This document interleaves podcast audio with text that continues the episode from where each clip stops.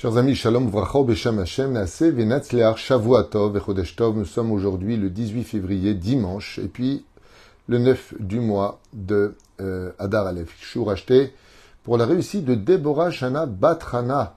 Shakadosh Baruch Hu la Kol Mishalot Liba Lavodato et Barach Bakol Mikol Kol Yeshua Nechamot par le mérite de cette étude pour elle ainsi que toute sa famille avec une belle descendance sur le chemin de la Torah des mitzvot ou Sim tovim pour tous nos otages, brim ou shlemim, qui retournent à la maison en bonne santé et dans de bonnes conditions, si Dieu veut. Amen.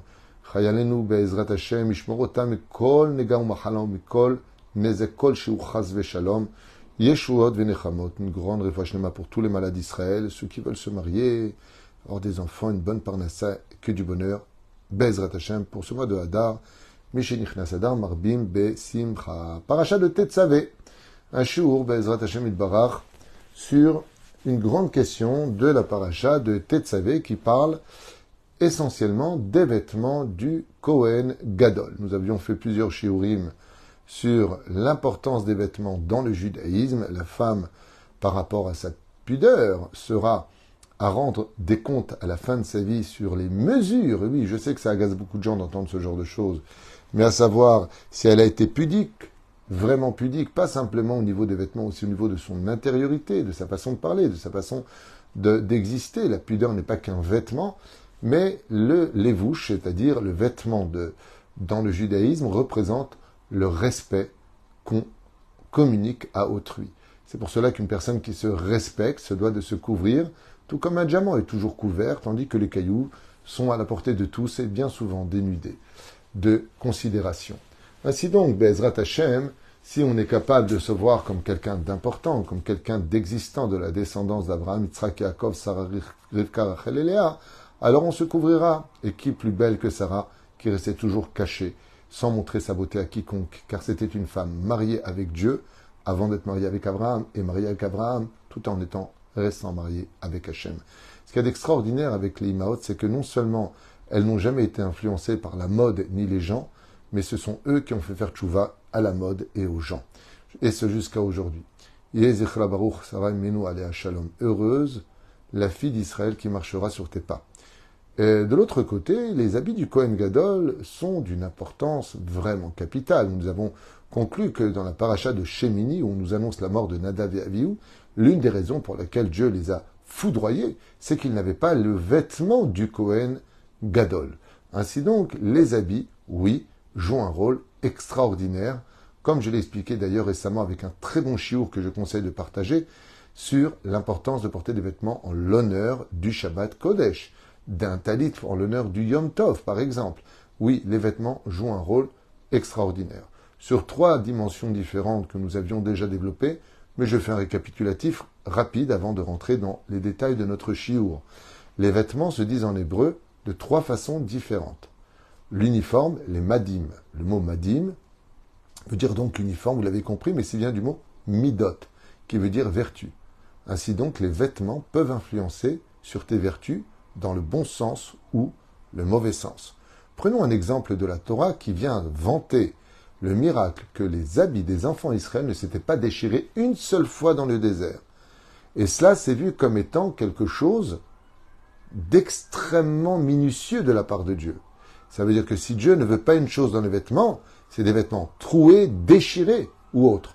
Regardez combien le Yetzerara emmène des gens à la folie en portant des vestes esquintées, déchirées, trouées, alors que la Torah se vante que les vêtements étaient restés parfaits. Pour vous dire à quel point la folie a envahi l'humanité. la Torah, même à l'époque, quand j'étais enfant, quelqu'un qui avait un pantalon déchiré, on lui mettait tout de suite euh, on cousait, on le réparait, on mettait quelque chose dessus, je ne me plus comment on s'appelle, mais en tout cas, on réparait les choses, on marchait pas avec. Ouh, t'es déchiré, c'est honteux. Aujourd'hui, la honte a tellement disparu que si t'es pas déchiré de la tête et des vêtements, alors t'es pas à la mode. Hachem et Shmor Verachem. En tout cas, dans la Torah, ces vêtements représentent les midot. Quelqu'un qui se respecte se doit d'être bien habillé. C'est un kiddush Hachem, d'être propre.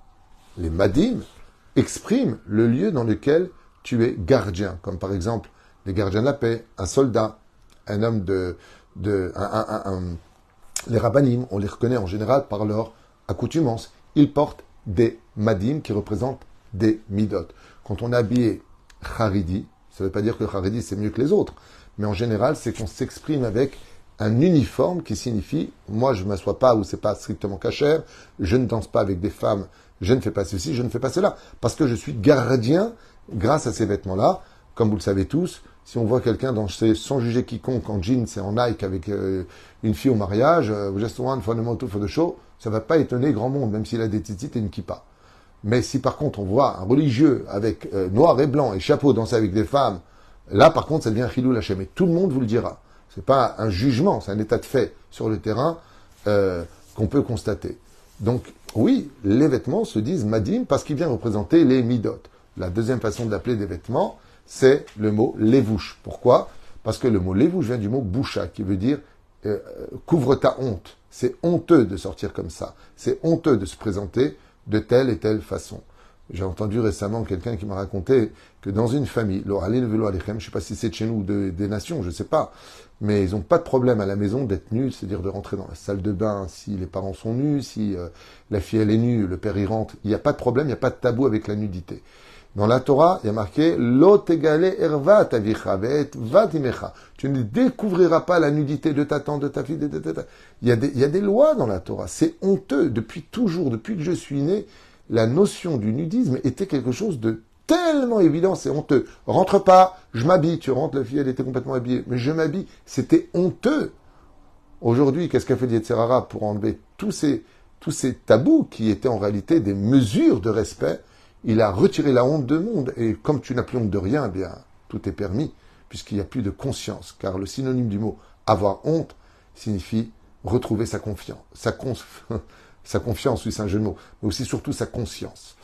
Donc c'est la deuxième chose, c'est-à-dire les vouches, ça vient couvrir le mot boucha. Tite bayesh, tite bayeshi. Une fille qui sortait en jupe avant, les parents, pas dans la Torah, disaient à leur fille, t'as pas honte de sortir comme ça? C'est des mots que j'entendais chez les non-juifs, comme chez les juifs. Aujourd'hui, tout est tombé à l'eau, malheureusement. Quoique, il faudra bien que ma chère, il serve quelque chose de ramener. D'ailleurs, un, des trucs que les gens ne savent pas, c'est que ma chère ne vient pas ramener que la vérité sur terre. Il vient ramener la honte sur terre. pas la honte, faire honte. Il vient ramener la conscience que dans la vie, des fois, c'est honteux ce qu'on a fait, ce qu'on a dit, ou même ce qu'on n'a pas fait, et qu'on aurait pu faire. Quand on vit la dimension, comme a dit le Baal Shem Tov, celui qui ressent encore la honte de ses mauvaises actions a toutes ses chances de faire teshuva. Mais s'il n'a plus honte, il a perdu le chemin qui mène à la teshuva. Et le troisième mot, c'est beged, celui plus connu en Israël, le mot begadim, qui veut dire habillement.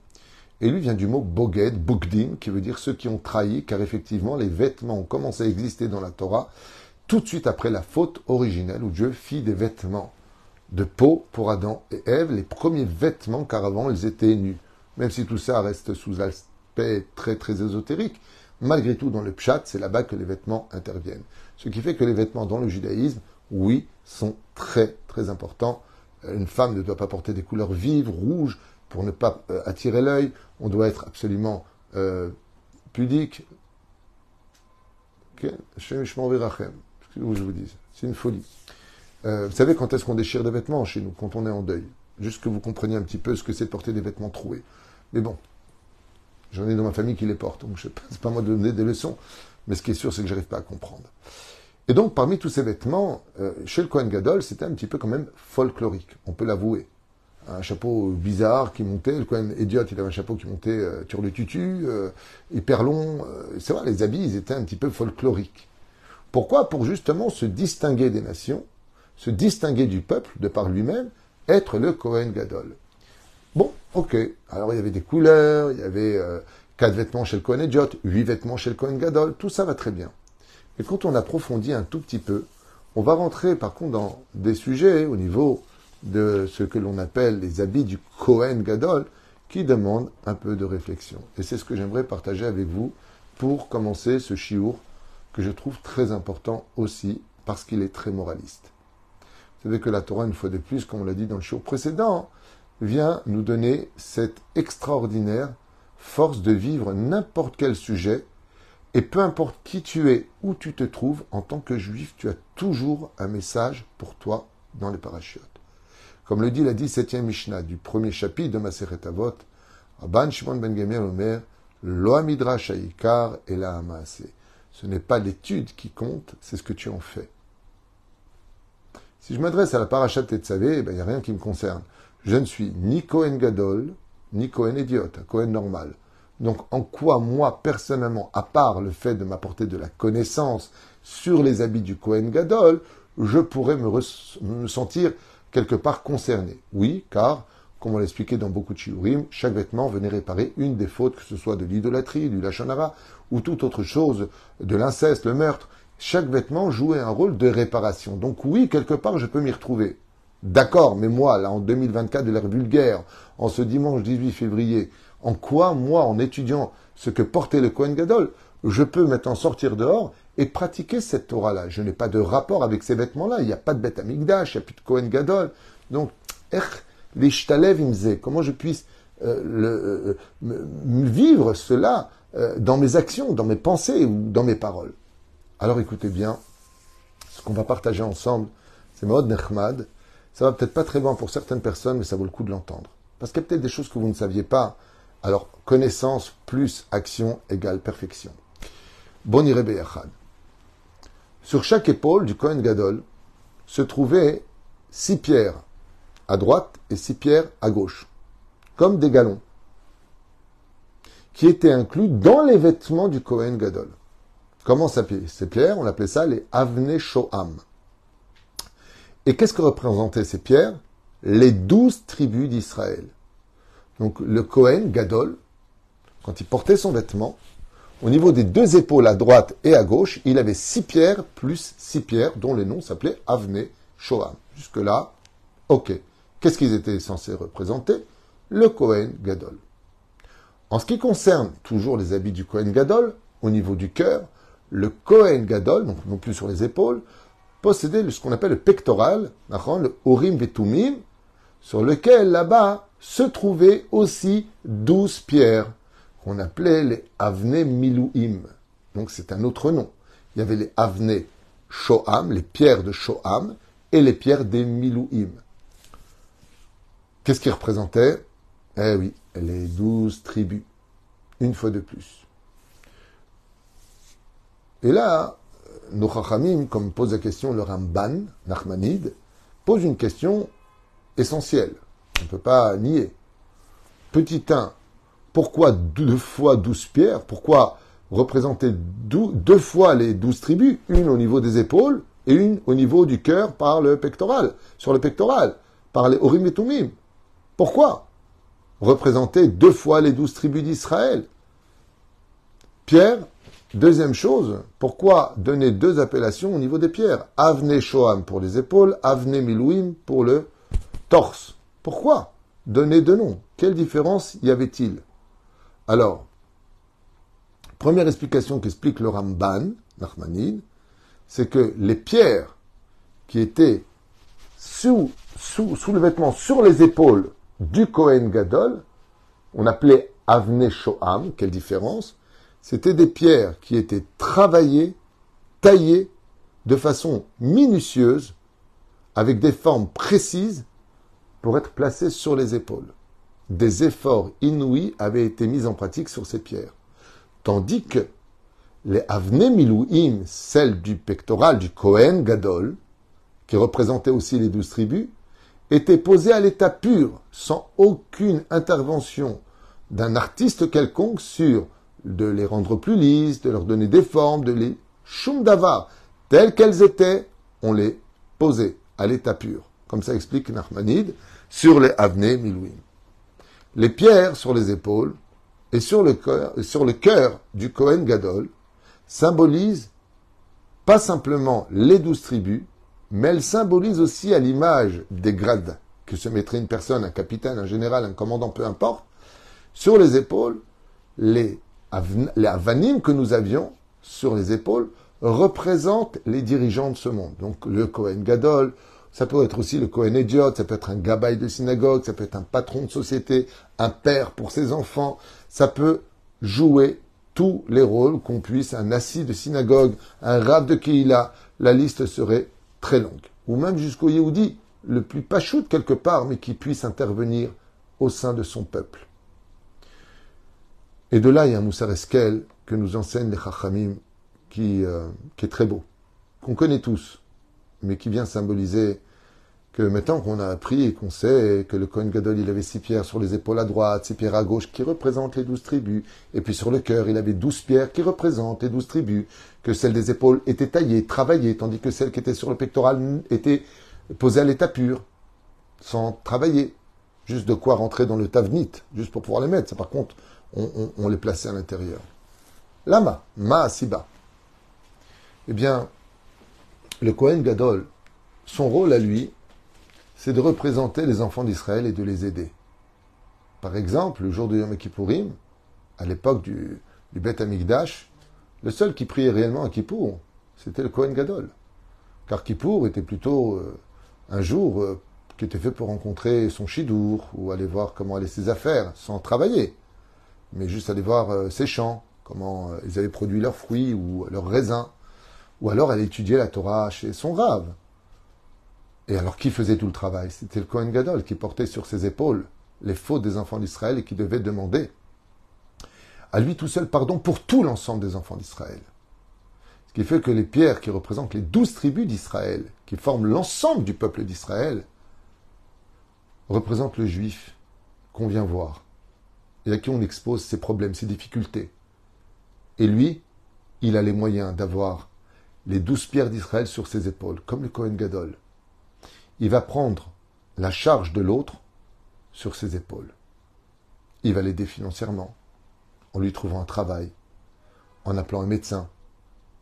Comme on va fuser ses pierres, travailler ses pierres, tailler ses pierres, euh, les rendre lisses, polir ses pierres dont on parle, qui sont sur les épaules.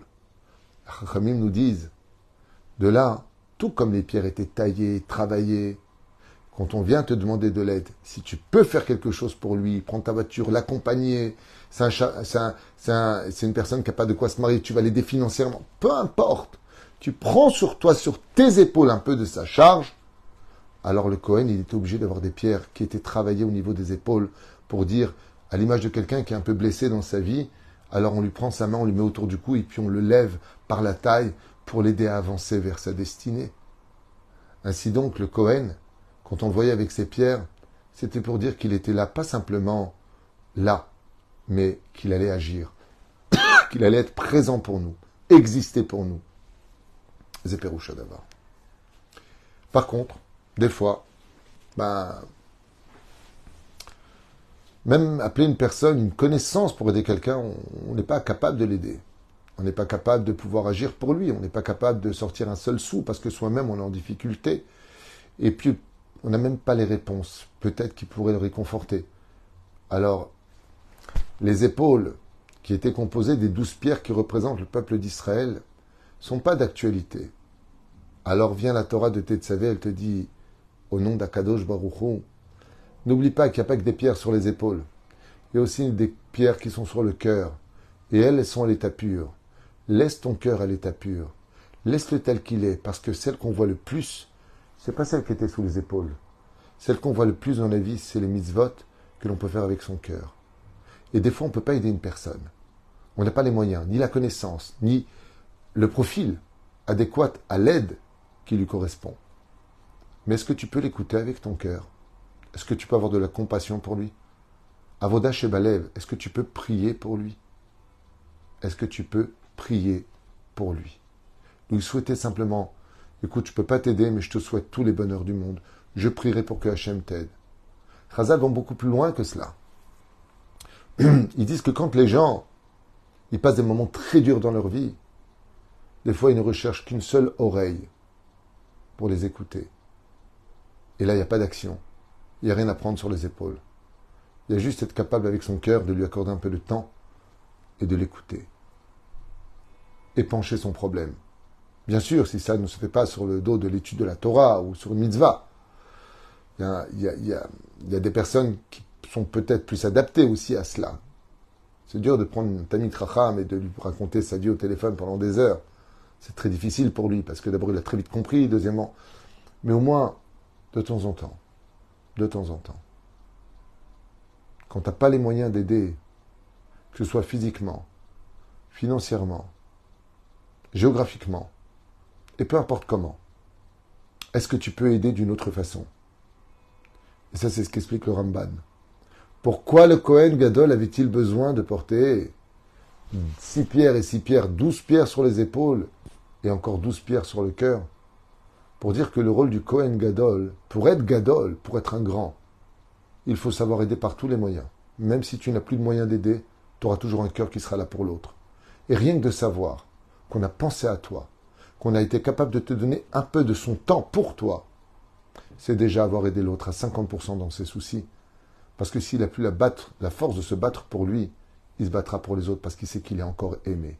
Car donner du temps à l'autre, c'est l'aimer. Vous savez, on n'a jamais le temps de rien. Mais quand notre bébé à nous, il pleure, bizarrement, on pose tout et on va vite le voir. Parce qu'on est inquiet pour lui, parce qu'on l'aime, parce que on a envie d'entendre. Peut-être qu'on peut l'aider, même avec l'écoute. Vous savez, je voudrais symboliser ça avec quelque chose de très spécial, quelque chose qu'on a tous vécu. Vous avez remarqué que les pierres qui étaient sur les épaules, elles étaient plus petites, et les pierres qui étaient sur le cœur, elles étaient beaucoup plus grosses. Vous savez ce qu'il y a d'extraordinaire? Plus grosses parce qu'on les voyait, tout simplement. Vous savez ce qu'il y a d'extraordinaire? Quand une personne va chez le médecin et qu'elle se plaint, que ce soit un problème de torse, de dos, de... peu importe, un problème, vous allez voir le médecin, et la première chose en général qu'il fait d'ailleurs, il est toujours avec, toujours pendu à son cou. Écoutez bien comme c'est beau. Il met l'appareil, je sais pas comment on appelle, j'ai oublié le nom, c'est pas important, il les met dans les oreilles. Et qu'est-ce qu'il vient écouter? Comment tu respires? Il vient écouter ton cœur. Il vient écouter quelque chose qui pourrait lui indiquer ce qui ne va pas chez toi. Et Chazal nous disent, si tu veux aider une personne et le guérir, d'abord, sache écouter son problème, et ensuite tu sauras où est le problème. Le stéthoscope, ouais c'est ça exactement, le stéthoscope. c'est un mot que j'ai prononcé peut-être dix fois dans ma vie, mais merci beaucoup donc Sylvie pour m'avoir aidé dans euh, le stéthoscope. Ça y est, c'est donné, Et qu'est-ce que fait le médecin? Ben, Il écoute. Il n'est pas en train de te donner des médicaments, il n'est pas en train de te faire une ordonnance, il n'est déjà pas. D'abord, il t'a écouté. Ce qui fait qu'il fallait, et les Urim et sur le Kohen Gadol, qui était symbolique de je suis la portée avec mon cœur, et les pierres sur les épaules pour dire je vais aussi t'aider physiquement, financièrement, géographiquement, avec mes connaissances, tout ce que je pourrais faire pour t'alléger dans ta charge, je serai là pour toi. Et là, c'est un message qui s'adresse à nous tous, à n'importe quelle époque. Pourquoi? Parce que Dieu nous dit, vous êtes tous, même les Kohanim, nous l'avons lu. Vous êtes une assemblée de Kohanim. Toi aussi, tu peux porter sur tes épaules un peu des problèmes de l'autre et de l'aider. Toi aussi, tu peux un peu donner de temps à écouter et à essayer de remonter le moral. Toi aussi, tu peux faire quelque chose de petit. Et si tu le fais, alors pour Dieu, même si tu n'es pas physiquement le Kohen Gadol, même si tu n'es pas réellement le Kohen Gadol, grâce à ces pierres que tu as retirées du cœur de l'autre, alors sache que, pour Dieu, tu es un petit, grand Kohen Gadol. Baruch Adonai Olam. Amen ve Amen.